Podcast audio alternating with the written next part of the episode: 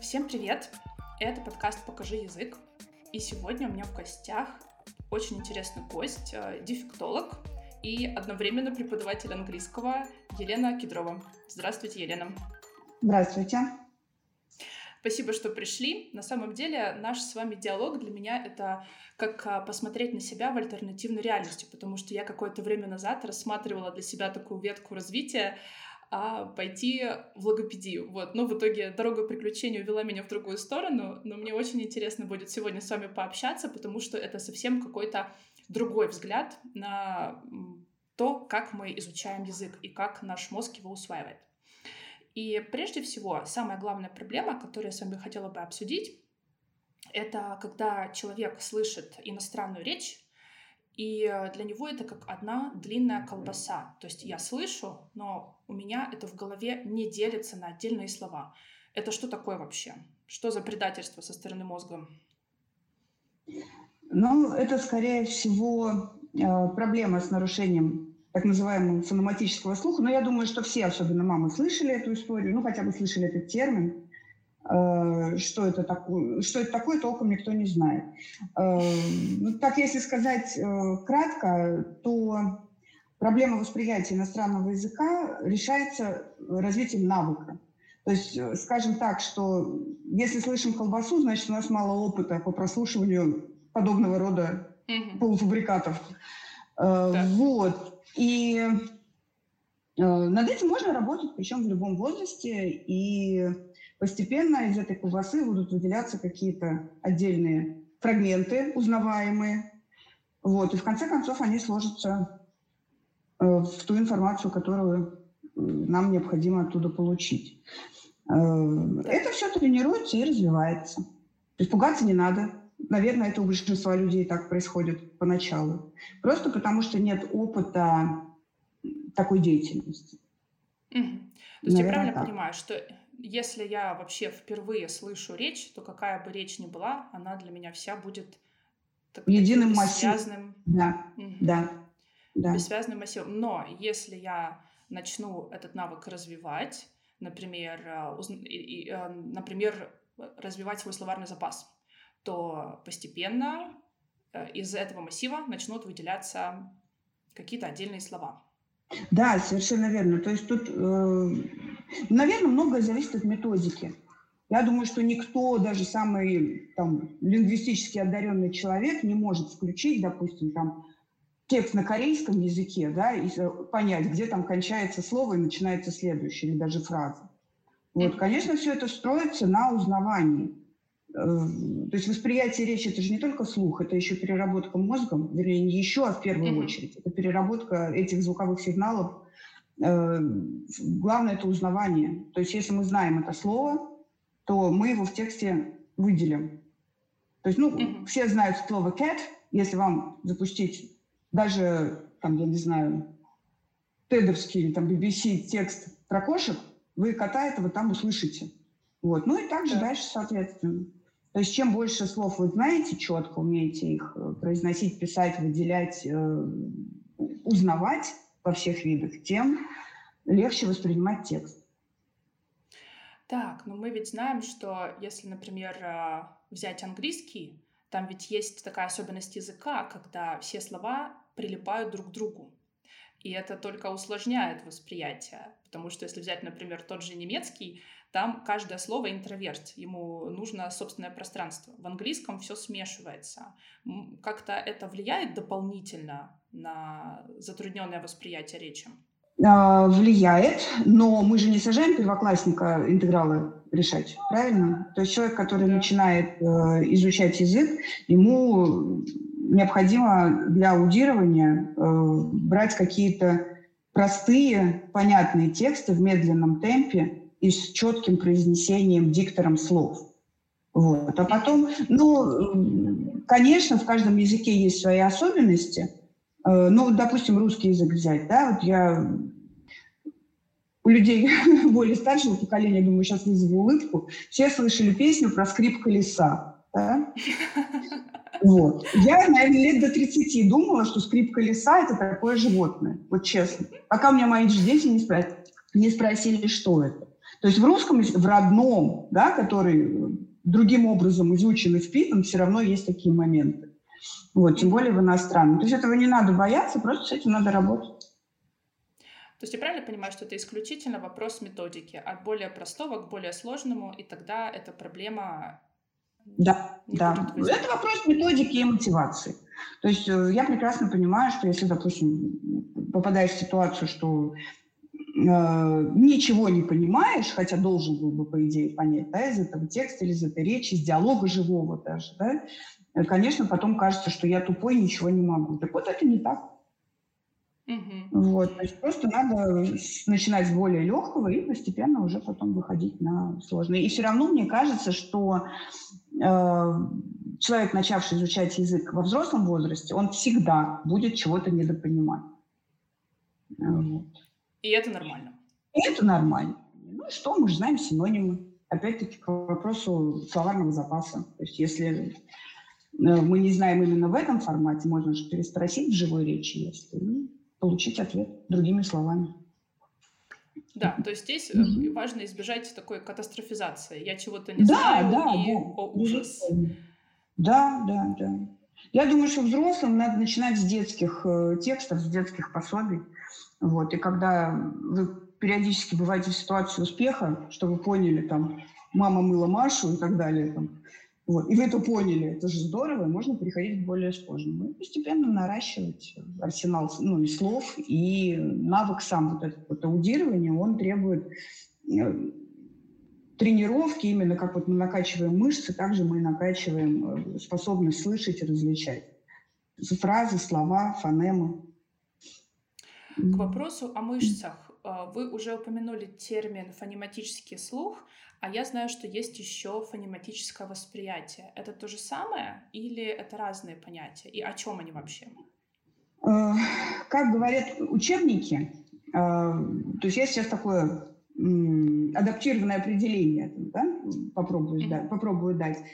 У человека есть биологический слух, то есть мы слышим, как скрипнула дверь, как течет вода, там, э, мы слышим музыку, мы слышим, там, как сосед дрелью долбит стену. Это все биологический слух. Да, он может быть очень хорошо развит, э, и ну, рассказывают истории, да, как при закрытой двери родители прячут конфеты, и ребенок по звуку отличает, в какой шкафчик были спрятаны конфеты. Вот. И при этом он не может правильно говорить и не может правильно различать там звуки, чтобы начать читать, допустим. Да? Вот. Это потому что разные вещи. Фонати- фонематический слух – это способность воспринимать речь и выделять из нее смысловые единицы. То есть э, вообще способность отличать речь от неречи, скажем так, да, и понимать интонацию, э, там вопросительная она или восклицательная, да, и э, понимать, где закончилась фраза, понимать, где закончилась речь и началось там, я не знаю, пение, допустим, да. Вот это в общем и целом это фонематический слух.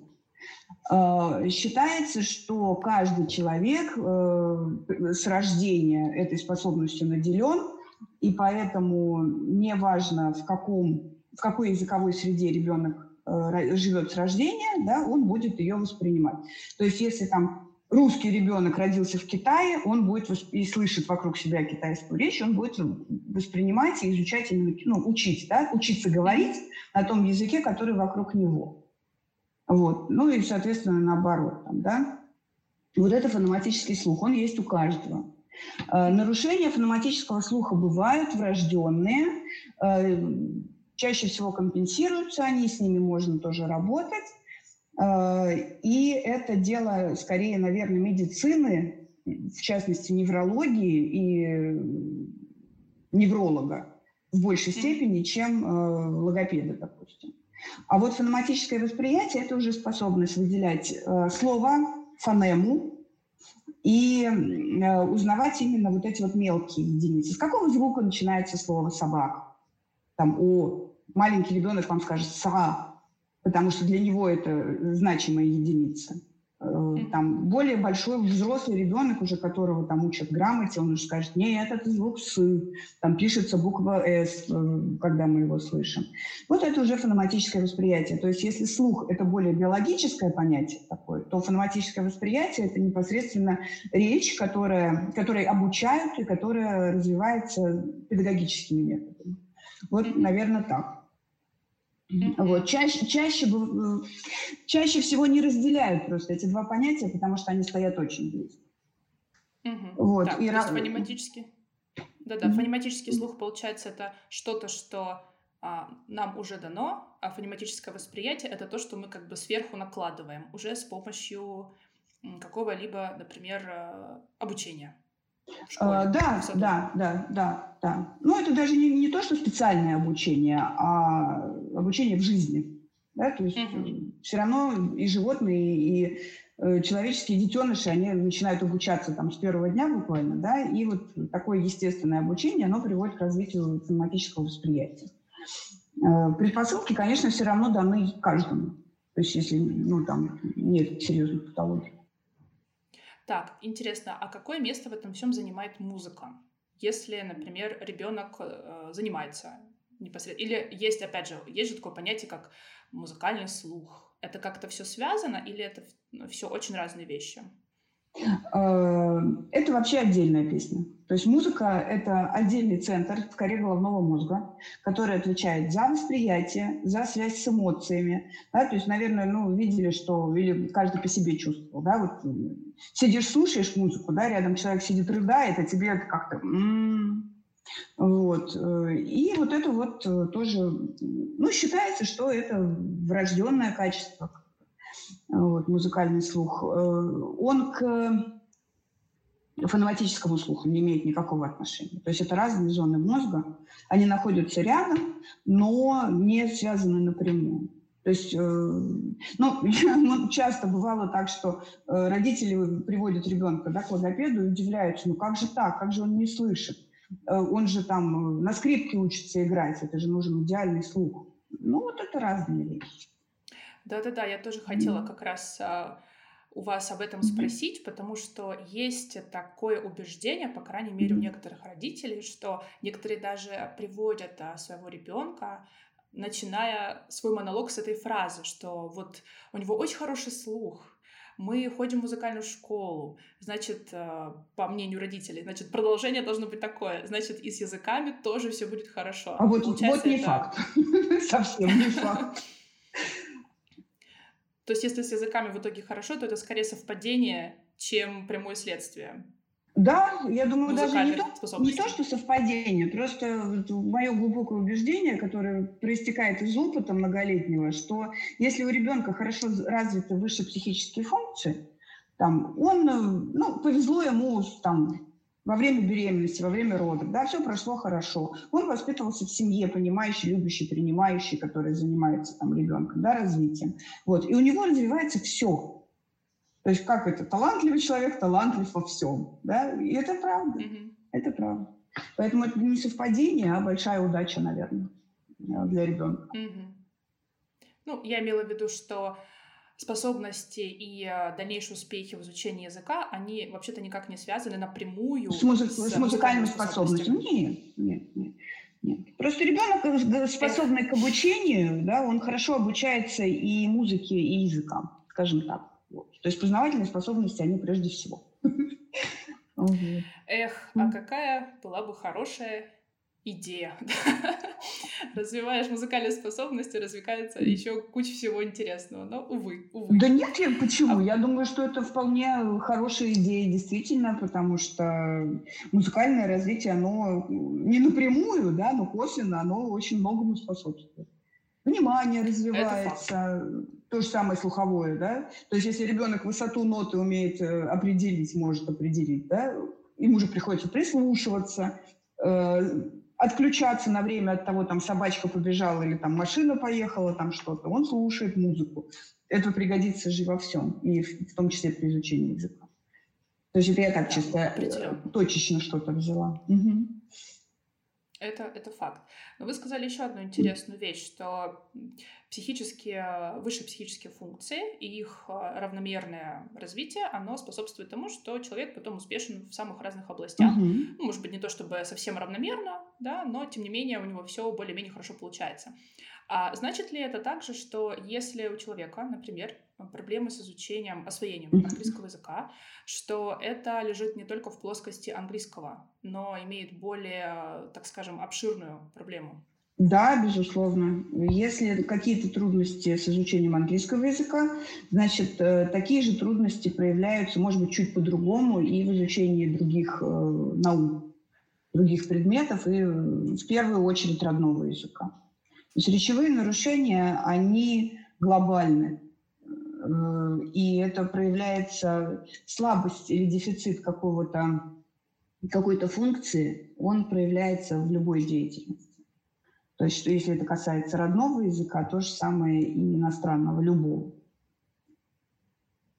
Я правильно понимаю, что в мозге это все лежит где-то в одном месте? Да, да, то да. Есть центр, да, который отвечает. Да, да.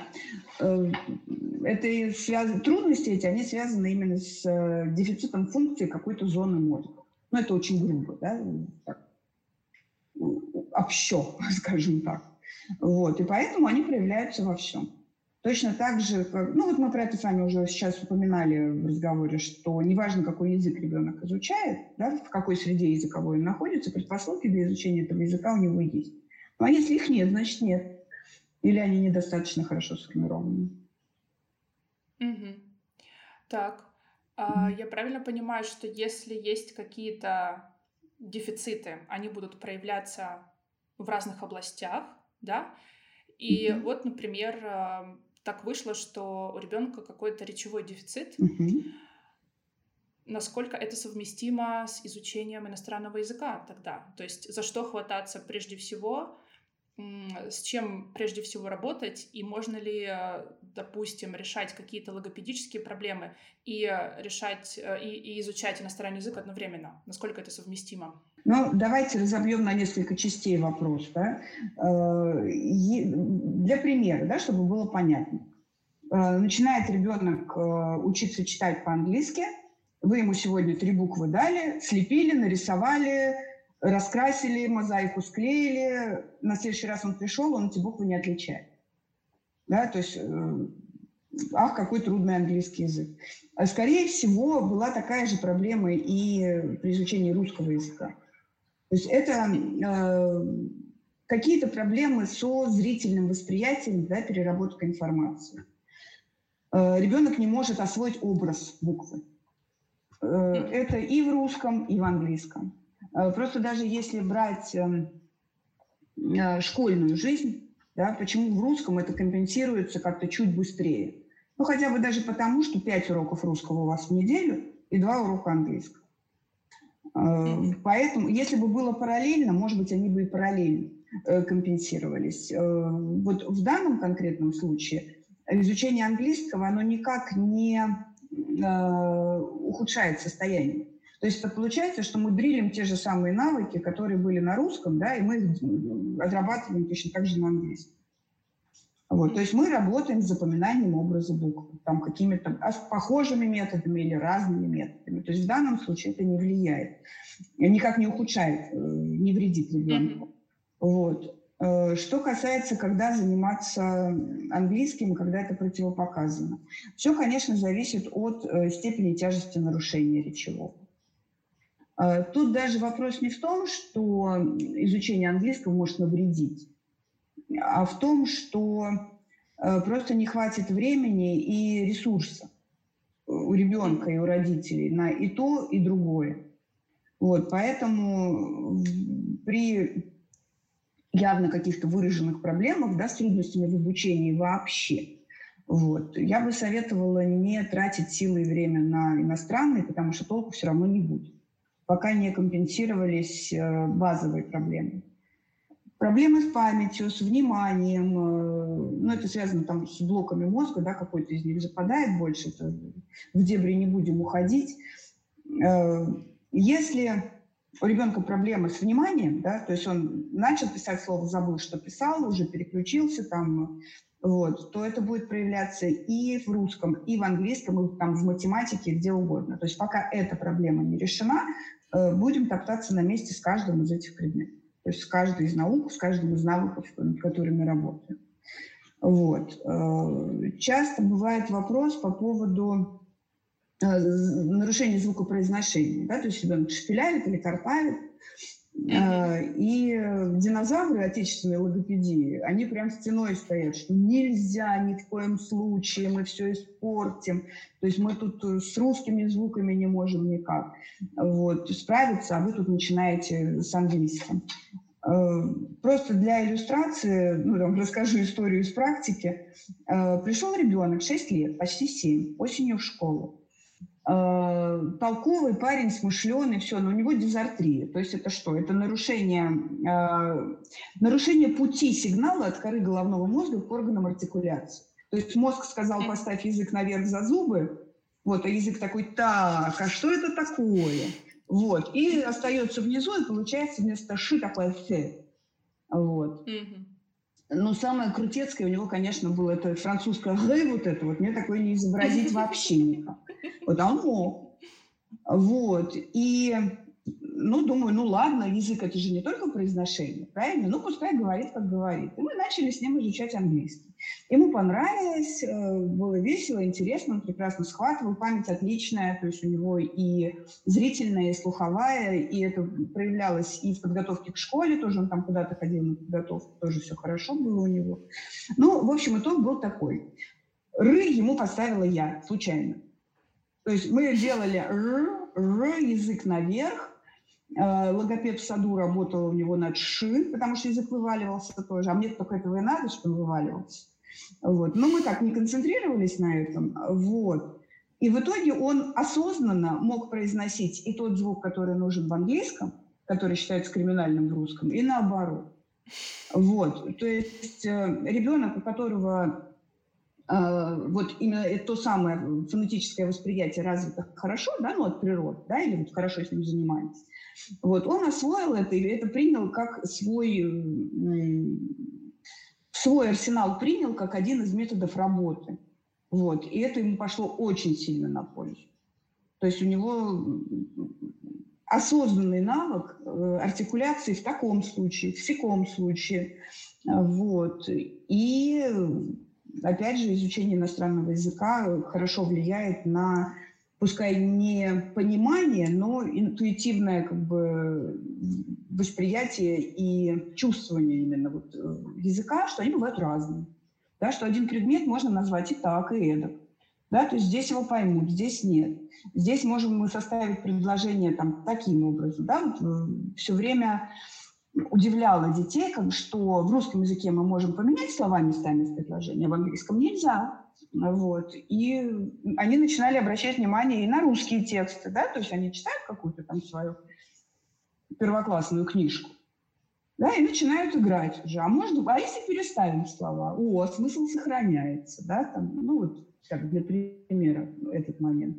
Вот, поэтому я думаю, что если ребенку это не в напряг, грубо говоря, да, то есть если ребенок э, с удовольствием это делает, изучает иностранный язык, я думаю, что это только на пользу. Вот. И даже в плане звукопроизношения. Но если видно, что ребенку дается с трудом, тяжело, он тратит очень много энергии на это и выходит как выжатый лимон, а ему еще уроки делать, которые в школе задали, то тогда, конечно, надо расставить приоритеты и сначала работать с речевой каталогией, а потом уже э, заниматься иностранным языком. Вот. И в чем я полностью согласна с нашими динозаврами, это в том, что когда у ребенка есть сопутствующие нарушения, допустим, задержка психического развития там, или что-то такое, то вот тогда вообще не надо. Вот вообще не надо, потому что раз за разом закрепляется ситуация неудачи. Ребенок начинает думать, что он плохой, что он глупый, что у него ничего не получится никогда. Ну, зачем это нужно? Это вообще полностью убивает всякий интерес к развитию, и с этим бороться очень сложно. Я правильно понимаю, что все очень-очень индивидуально? Безусловно. Да, да, да, да. Надо плясать от ребенка. Это да. Нет такого, что английский навредит или английский поможет. Все очень зависит. Очень, да. Ну, как и все. все остальное. И танцы, и музыка. И... Угу. Вы очень классную штуку сказали о том, как косвенно может язык а, изучения, например, английского, а, помочь вот такому вот распознаванию различных паттернов, как работают разные языки, и в том числе, как работает чисто даже артикуляция в разных языках, и где mm-hmm. какой звук нам нужен, а где не нужен. То есть получается, что здесь мы как бы с тыла заходим к, к этой проблеме, да, и даем ребенку даже дополнительный какой-то арсенал работы с тем, что да, да, он да. может использовать. Это просто угу. супер побочный эффект выходит. Так, здорово. И вот, в частности, такой вопрос по поводу разной, а, разной среды, в которой живет ребенок, и, соответственно, языков, которые у него развиваются. Есть ли какое-то логопедическое объяснение наличию акцента и вообще тому, откуда он берется, когда мы начинаем изучать иностранный язык, отличный от нашего родного? Ну, вообще, да, это продолжение истории про артикуляцию. Э, каждому языку свойственно Э, особое положение языка, щек, губ, челюсти, э, особая подача голоса, подача воздуха при произнесении. И, ну, если вы там все время делаете определенное движение пальцами в жизни, да, то у вас это движение будет отработано и вырастут соответствующие мышцы на этих пальцах, да, то есть если вы пальцем все время пакет там трехкилограммовый будете поднимать с картошкой, да, то этот палец станет больше через какое-то время. Вот. То же самое примерно происходит и с органами артикуляции. А, можно, наверное, все замечали, да, глядя при просмотре фильмов там, или новостей, что э, даже интенсивность артикуляции, вот у нас, да, представители северного народа, и, допустим, э, как говорят американцы, особенно там в южных штатах, да, люди южные эмоциональные, как говорят грузины, допустим, да, и даже если без звука включить, это видно, насколько интенсивность э, артикуляции меняется. Работают мышцы. Ну, то есть если мах ногой делать до уровня колена и мах ногой делать до уровня плеча, получается же по-разному. Вот. И если мы не умеем делать мах ногой до уровня плеча, да, то нам к этому надо идти. То есть мы качественное там фуэте какое-нибудь красивое не сделаем. Да, то есть этому надо учиться и тренироваться. То же самое и с акцентом. То есть если мы недостаточно высоко, ну, очень грубо говоря, недостаточно высоко поднимаем язык, недостаточно сильно его вытаскиваем при произнесении звука, там, «з», допустим, да, э, отсюда и получается акцент. Вот, то есть это очень сильно связано тоже с с фонетическим восприятием, с, воспри... с распознаванием звука и с умением э, изобразить органами артикуляции такую же позицию, какая нужна при произнесении этого звука. Да, то есть в норме, э, и если у человека вообще как бы, в течение жизни это умение востребовано как-то, да, ну вот актеры, допустим, да, они могут говорить разными голосами, э, изображать людей разного возраста, а это работа со связками. То есть, если говорить голосом подростка, вот Клара Румянова, да, она говорила голосом ребенка. Вот. У нее очень хорошо был развито, развит контроль над связками голосовыми и э, умение их напрягать до такой степени, чтобы получался у пожилого человека детский голос.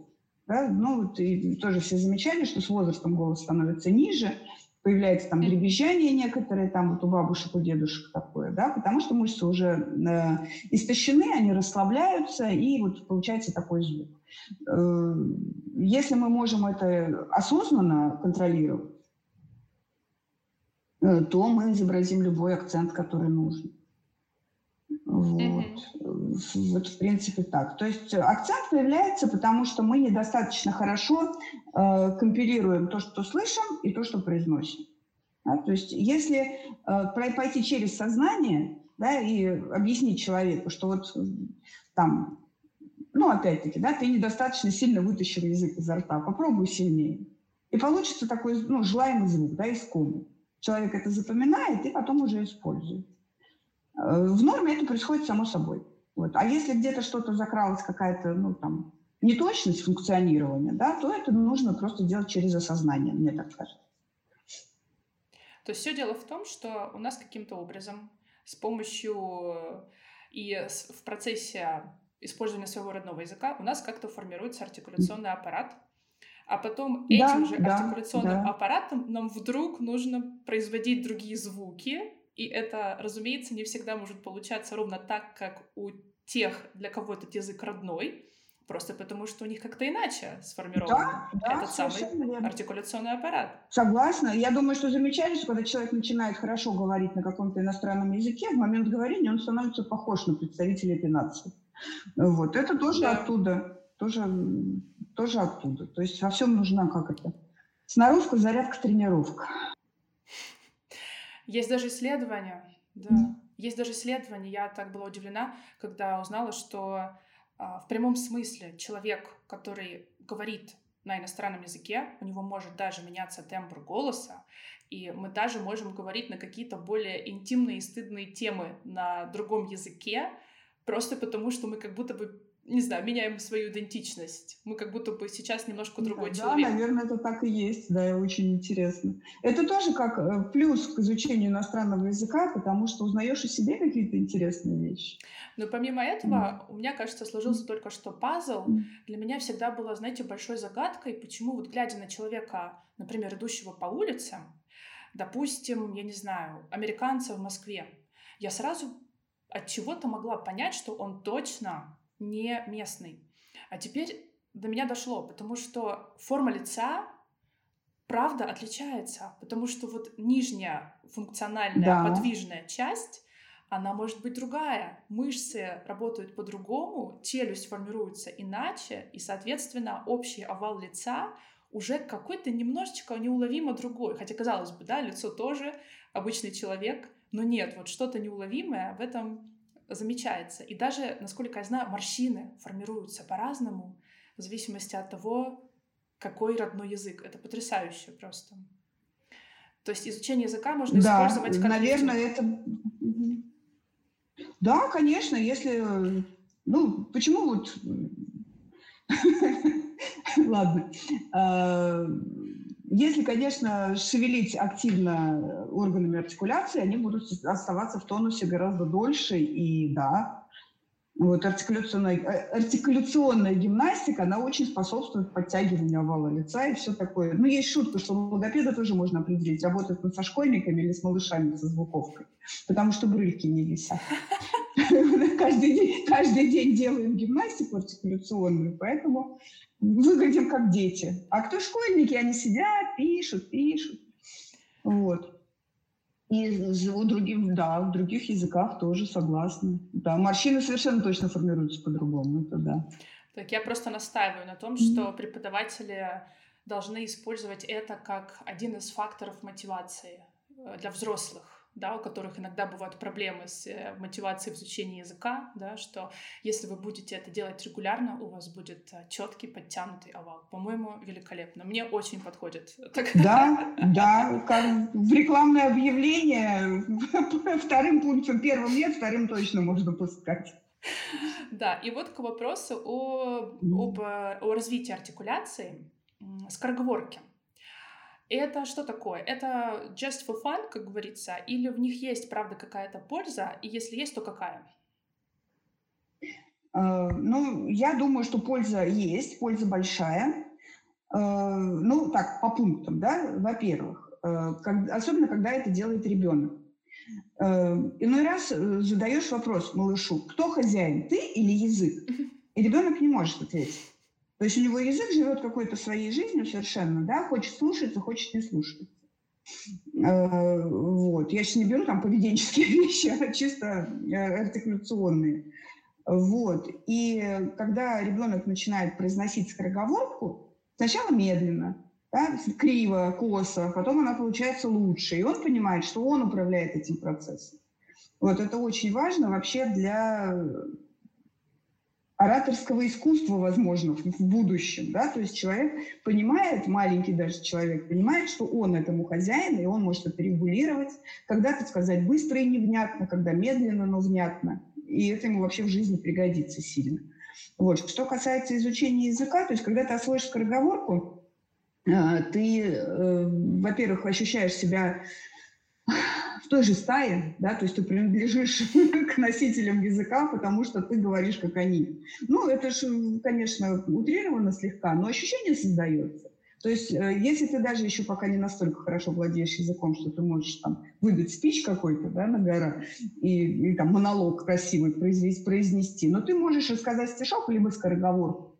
Вот, и ты уже э, чему-то научился и уже звучишь как носитель, скажем так, да, условно, даже если. Вот. Потом, что э, тренировка органов артикуляции. То есть, когда мы э, даем дополнительную нагрузку, взять, опять же, аналогию с э, тренировкой мышц э, тела, да, то есть если мы можем сделать это упражнение с, с 10-килограммовым блином, то если нам потом дать 3-килограммовый, это ха вообще, вот именно fun будет, да. Также и со скороговорками. То есть сочетание звуков, которые мы отрабатываем, оно создает дополнительные трудности. А когда этих трудностей нет, нам э, можно уже не думать об этом, да, как нам поставить язык, там, да, как это правильно произнести. И получается легко и свободно. Uh-huh. Вот в этом плане тоже вижу. Ну и потом погружение в культуру опять-таки. То есть они же это не просто так придумали, а тоже есть какой-то в этом там, туманный смысл, атмосферность. Вот, не знаю, я скороговорки люблю и по-русски, и по-английски. Жалко, что не всегда на них хватает мне, времени на занятия, но я думаю, что это очень полезно. То есть какая-то функция все-таки в mm-hmm. этом есть, и э, с умом, если, то будет большой толк, большая польза, и не только даже для артикуляции, но еще и в целом для некоторых внутренних пунктиков, чего я уже достиг, чего я уже умею. Да, для, этого, для этого, да, в ситуации успеха для детей особенно это очень важно. То есть он может, если он может эту скороговорку произнести чисто и быстро, да, а коллега не может, это уже бонус в копилку самомнения. Это они даже любят мериться скороговорками, кто быстрее, кто больше, кто без ошибок. Отлично. Вот, то есть это тоже к мотивации. Супер. Отлично, по-моему, у нас с вами получился прекрасный разговор. Очень много чего мы с вами разобрали. Вот, и можем уже, наверное, подвести итог. Что мы сегодня mm-hmm. выяснили? По крайней мере, как, какие я для себя вот такие пунктики выделила. Что э, проблемы с восприятием иностранной речи — это вовсе не какая-то патология, это всего лишь отсутствие необходимой практики. А это значит, mm-hmm. что есть рецепты, как этого, как от этого избавиться, да, то есть что нужно сделать, mm-hmm. разумеется, с помощью преподавателя, чтобы прокачать свой слух до того момента, когда колбаса разделится на аккуратненькие колечки, да, и все в голове разложится по необходимым полочкам. Это первый пункт. Mm-hmm. Второй, э, что Действительно, есть некоторые дефициты, которые несовместимы с освоением языка, но это не означает, что мы можем приклеить такой стикер на, на все э, возможные дефициты, которые только бывают. Да? Каждый случай очень уникален. Mm-hmm. Мы должны смотреть э, на ребенка и то, что, что там у него происходит, да, что за проблема. А, что еще? Что акцент — это, во-первых, довольно логичная вещь, да, но, по крайней да. мере, это не страшно, и если уж вдруг во взрослом возрасте есть такая задача от акцента избавиться, то это, в общем-то, тоже довольно преодолимая, не, не простая, но преодолимая задача, да, это можно сделать, применив определенные, так скажем, а, усилия, да, к этому всему. Вот. Ну и то, что скороговорки, mm-hmm. это тоже классно, полезно, если, опять же, применять это все а, с умом и а, там, где нужно. Вот. Ничего не забыла? Да, вроде бы все так резюмировали. Четко и ясно. Отлично.